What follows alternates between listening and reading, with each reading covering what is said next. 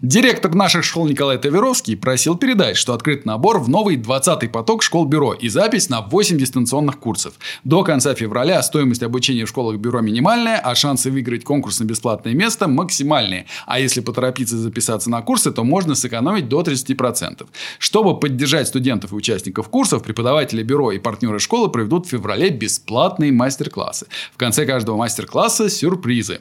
Например, завтра вечером, во вторник, 13 февраля, Илья Илья Бирман и Миша Нозик проведут живые советы по презентациям, ответят на вопросы о подготовке к выступлению, проведению э, презентации, работе с замечаниями и разрешении проблемных ситуаций по ходу выступления, помогут улучшить дизайн и верстку слайдов.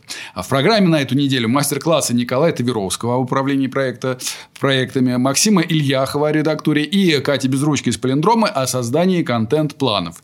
Также в феврале пройдет мастер-класс арт-директора Миши Нозика по типографике и разработчика Игоря Петрова по HTML-верстке и веб-разработке. Часть мастер-классов пройдут на Телеграме, э, в Телеграме, другие на Ютубе. Чтобы запису, э, записаться на интересующий вас, переходите по ссылке на экране или в описании к этому ролику. Напоследок напоминаю, что сейчас лучшее время для поступления в школы и для записи на курсы. Стоимость обучения в школах бюро постоянно растет, а оценка за срок э, в конкурсе на бесплатное место постоянно снижается значит, с начала учебного года до конца набора. Сейчас они минимальны. А при ранней записи на курсы можно сэкономить до 30%. Расписание курсов на экране и по ссылке в описании. Леонид, здравствуйте. Здравствуйте. Не знаю, у кого еще спросить, кроме как у вас. Почему стоит делиться знаниями? Я очень давно порываюсь открыть профессиональный блог, в котором рассказывал бы разные фишки из моей области деятельности. Но каждый раз останавливаюсь. Зачем мне делать других лучше? Они же мои конкуренты. Я ценен на рынке, потому что умею что-то уникальное и полезное. А если все это будут уметь, в чем будет моя ценность? И где проходит грань, чем еще можно поделиться, а где уже коммерческая тайна? В общем, я понимаю это как миссию, но меня все равно останавливают прагматические соображения и, наверное, жадность. Э, а, Леонид, даже удивительно, что такие вопросы до сих пор у кого-то возникают. Я, у меня даже таких, честно говоря, терзаний никогда в жизни не было, но я понимаю, по крайней мере, какие-то опасения по этому поводу. Мы это условно проблему называем простым, простой фразой «пердеть под одеялом». Да, что вот если я такой крутой специалист, я вот э, накроюсь одеялом, буду пукать только для себя. А, вот. А и никого, чтобы не, да, ни в коем случае не понял, как, как моих секретов тайных, не, не узнал. А, собственно, возможно, конечно, как, какой, какой-то смысл в, этом есть, но я его не вижу, потому что любые преимущества от того, что вы рассказываете о своей работе, перевешивают любые недостатки. И, собственно, наверное, ну, бюро, раз вы пришли и задаете вопрос, то вы каким-то образом о нем узнали. А как вы о нем узнали, собственно, Почему вообще кто-либо на свете знает о бюро? Да просто потому, что практически там, ну, не с первого месяца, но вот там февраль, март, апрель, с третьего месяца работы бюро я открыл рубрику «Советы» и начал выдавать, э, собственно, советы о том, как что делать. То есть, мне пишут какой-нибудь дизайнер, а мне много писали э, э, ребят, как вот здесь сделать лучше, как там сделать лучше. Я всем всегда отвечал, никогда не парился, мне всегда было приятно что-то посоветовать. Но в какой-то момент я понял, что ну, нужно делать это публично. То есть, я всем стал отправлять советы. Вот. И, соответственно, э, никаких табу и каких-то разграничений, что, что можно сказать в советах, а что нельзя сказать в советах, или вот в этих роликах нету. Я делюсь абсолютно всем, с всеми нашими там сокровенными даже какими-то пониманиями задачи. Даже вот э, пару выпусков назад какими-то планами нашими гипотетическими э, поделился. То есть, э, в, в принципе, любые знания, я даже больше скажу, что любые знания, которые есть в наших школах, которые есть в наших курсах, которые есть в наших лекциях и книжках, все они достаточно дорогие, но я уверен, что так или иначе любое из этих отдельных знаний почти или почти все э, можно найти либо в бесплатных советах, либо где-то в каких-то мастер-классах бесчисленных, которые наши преподаватели рассказывают либо в каких-то роликах, э, в каких-то записях, в каких-то онлайн-встречах. То есть, у нас нету никаких табу. Понятное дело, что если вы хотите получить какое-то концентрированное знание на какую-то тему э, под каким-то соусом, конечно, мы для этого пакуем, потому что искать это все по вот этой огромной базе знаний все, во всем, что мы рассказали, это, конечно, очень сложно. И Пожалуйста, флаг руки, если очень хочется, учитесь у нас бесплатно. Но э, для того, чтобы сэкономить это, для того, чтобы получить обратную связь, да, мы, естественно, делаем какие-то платные продукты. Но даже если у вас лично не будет никаких платных продуктов, а у нас долгое время не было никаких платных продуктов, просто факт того, что вы рассказываете о какой-то теме и делаете это убедительно, и это действительно эм, вызывает какой-то у людей интерес, то, соответственно, естественно, вас самого начинает воспринимать как профессионала. Э, естественно, есть в свое время я повидал немало дизайнеров-графоманов, которых не было вообще ничего за душой, кроме их какого-нибудь несчастного блога, которым они там умничали. То есть, ни портфолио, ничего. То есть, просто вот блог, вот он там типа про дизайн пишет. Это, конечно, полная фигня. И э, то, что вы рассказываете, должно быть подкреплено чем-то. Вот. Но если человек пишет и, и пишет интересно и убедительно на тему э, э, свою профессиональную, то, соответственно, его начинают воспринимать как профессионала, его начинают рекомендовать, к нему начинают обращаться. И это настолько очевидная э, история, что Э, ну, собственно, в чем, в чем как бы проблема? То есть, как, как, как, какой там конкурент, что, по-вашему, у нас нету, за, за нами не следят все наши конкуренты, что ли? И что, не, не, не, не прут у нас там целыми простынями какие-то правила, рекомендации, чек-листы, э, там, стандарты работы, шаблоны заданий и так далее? Да, конечно, все они прут. Но бюро только одно – Александра Щапова. Здравствуйте. А, вопрос про знаки препинания в списках. Может ли ред политика отдельного бренда нарушать правила грамматики русского языка в оформлении своих промо-материалов, сайта и прочего? По правилам в конце пунктов списка ставятся знаки, точка запятая или точка запятой, в зависимости от вида списка и объема текста. Но часто визуально это перегружает текст, да и по логике не нужно, особенно если пункты из двух-трех слов. А, читатель так видит, что пункт закончился, хотим минимизировать бесполезные знаки, где это доступно, но не обвинят ли нас в неграмотности. Александра, а, ну, как бы и для вас, и для всех остальных, речь идет о, об оформлении перечня, да, что если у нас есть список, э, список, э, мы всегда говорим, что он синтаксически, любой список представляет собой предложение, в котором элементы списка – это какие-то однородные члены.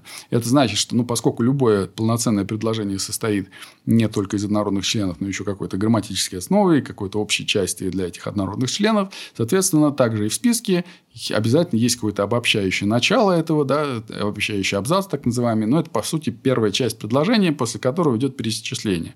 Да, там типа там, не знаю, э, машины подразделяются на легковые, грузовые, спортивные, условно. Да, то есть, это у нас одно предложение, но можно его оформить как в виде списка, в которых э, каждый отдельный элемент находится на своем на своей отдельной строке. И, по сути, от предложения он отличается только вот этим вот оформлением. Соответственно, если мы говорим о сплошном тексте и о, том, что этот список появляется в сплошном тексте, и в нем вот этот вот э, Э, абзац, соответственно, из этого исходит и э, принцип, что есть какие-то знаки препинания, которые ничем не отличаются, на самом деле, от, от правил оформления обычных. Э, то есть, это, нет ничего особенного в этом. То есть, точно так же, если у вас в обычном предложении однородные члены, они разделяются запятыми. Также и списки. Точно так же, если у вас в предложении есть однородные члены, в котором, внутри которых есть свои запятые, то придется в эти однородные члены разделять точками запятой. Именно поэтому отсюда растут многие правила э, со списком. И точно так же, если у вас в начале вдруг э, каждого элемента единичка с точкой, ну, в смысле, цифра с точкой, да, например, или буква с точкой.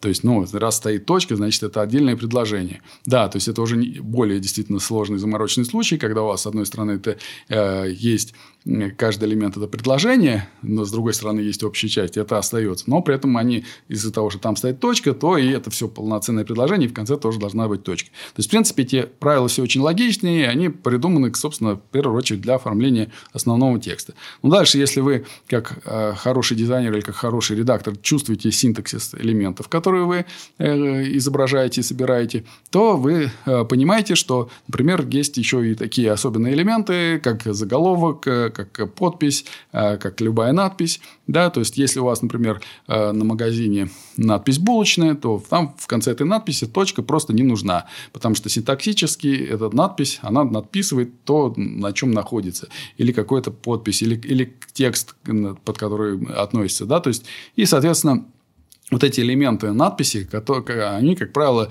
э, скажем так, не требуют каких-то лишних элементов. Да? И поэтому не случайно таблица, даже если, например, какая-то стоит а, внутри какого-то э, текста. Э, то есть, как правило, там не нужно в каждой строке таблицы после в каждой ячейке ставить точку, потому что это уже элемент, который состоит из каких-то отдельных надписей, которые уже мы глазами собираем в подписи. Ну, в смысле, в какой-то смысловой объект. Соответственно, если у вас, например, на каком-то плакате или на обороте коробки будет просто, не знаю, там, системные требования к вашему там, какому-нибудь там программному обеспечению в виде списка и заголовка системные требования, то есть, поскольку это просто надпись надпись на коробке, и она выделена и, и визуально, и синтаксически по смыслу она просто относится, не, не, она не находится внутри какого-то сплошного текста или статьи, это просто надпись, да, то есть, да, естественно, можно уже э, жертвовать какими-то лишними элементами ради просто оформление, чистоты и так далее. Поэтому, конечно же, не знаю, кто там думать о том, кто вас там в чем обвинит, а, не, не стоит, но уж точно э, в, в какой-то этой экономии визуальной в бюро вас э, никто этим попрекать не будет. Евгения Лесных. Здравствуйте. Здравствуйте, Евгения. Я сейчас пишу диплом, разрабатываю фирменный стиль. Моя тема – разработка фирменного стиля магазина велосипедов 1.6 Bike Store. Насколько я знаю, латинские названия в кириллическом тексте идут без кавычек, но смущает, что название начинается с 1,6. Я хочу уточнить, как корректно будет написать тему, стоит ли брать название магазина в кавычки или же нет. А Евгения э, ваше знание о том, что э, латин, латиница в, в кириллическом тексте пишется без кавычек, это на самом деле не какое-то правило. Это, это просто, например, э, там, рек, наша рекомендация бюрошная, и так заведено в нашей редакционной политике. Это очень просто объясняется, что просто смысл кавычек – это выделить слово, чтобы оно выглядело не э, в, в сплошном тексте, не как просто часть предложения, а как некий элемент, объект, который мы называем. Да? То есть, это вот, и поэтому, вот, если вы говорите, вот, как пишется слово «колбаса», то есть, чтобы было ясно, что а как именно имеется в виду там, слово колбаса, колбаса мы выделяем. Вот если же у вас там на месте этой колбасы будет какой-нибудь sausage по-английски написано, да, соответственно, э, э, поскольку латиница очень выглядит необы... ну, как бы она сразу цепляет глаз внутри текста, мы ее не, не... она выдирается сама из потока себя выделяет, выбивается из синтаксиса и так далее. Соответственно, кавычки, как бы их, э, они становятся избыточны, их просто они ни для чего не нужны. При этом, естественно, если вы их там поставите, это э, совершенно точно не будет ошибкой. Это просто первая мысль. Вот, она касается, естественно, эта мысль э, обычного текста с обычными предложениями какого-то сплошного. Дальше надо понять вообще, что вы имеете в виду. Потому что независимо от того, э, как, какие у вас там правила по написанию внутри текста, никто не говорит, да, что, то есть, если у вас, например, вы же не ставите, у вас, например, название компании в логотипе, же не надо, что в логотипе же не надо ставить кавычки, на каком языке бы даже если оно на русском написано, там кавычки э, никто не ставит.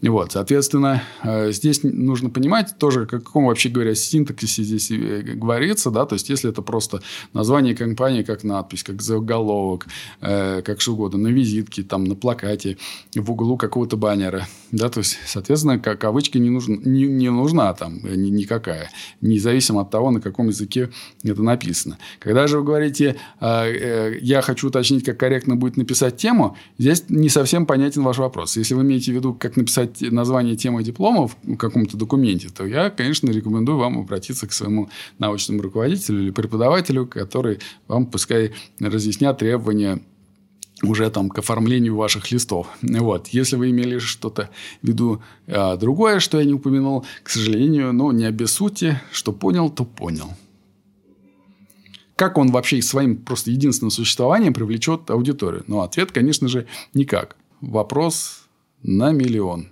вы, скорее всего, получите плохую оценку. Почему? Потому что сделать сайт – это, в принципе, реш... не является решением задачи. То есть, нифига себе, у нас там к, этой, к этому топору из сайта да, предлаг... еще целая каша предлагается в виде э, огромного канала. Самые лучшие ребята всегда приходили ко мне с вопросами о третьей ступени еще чуть ли не на первой ступени.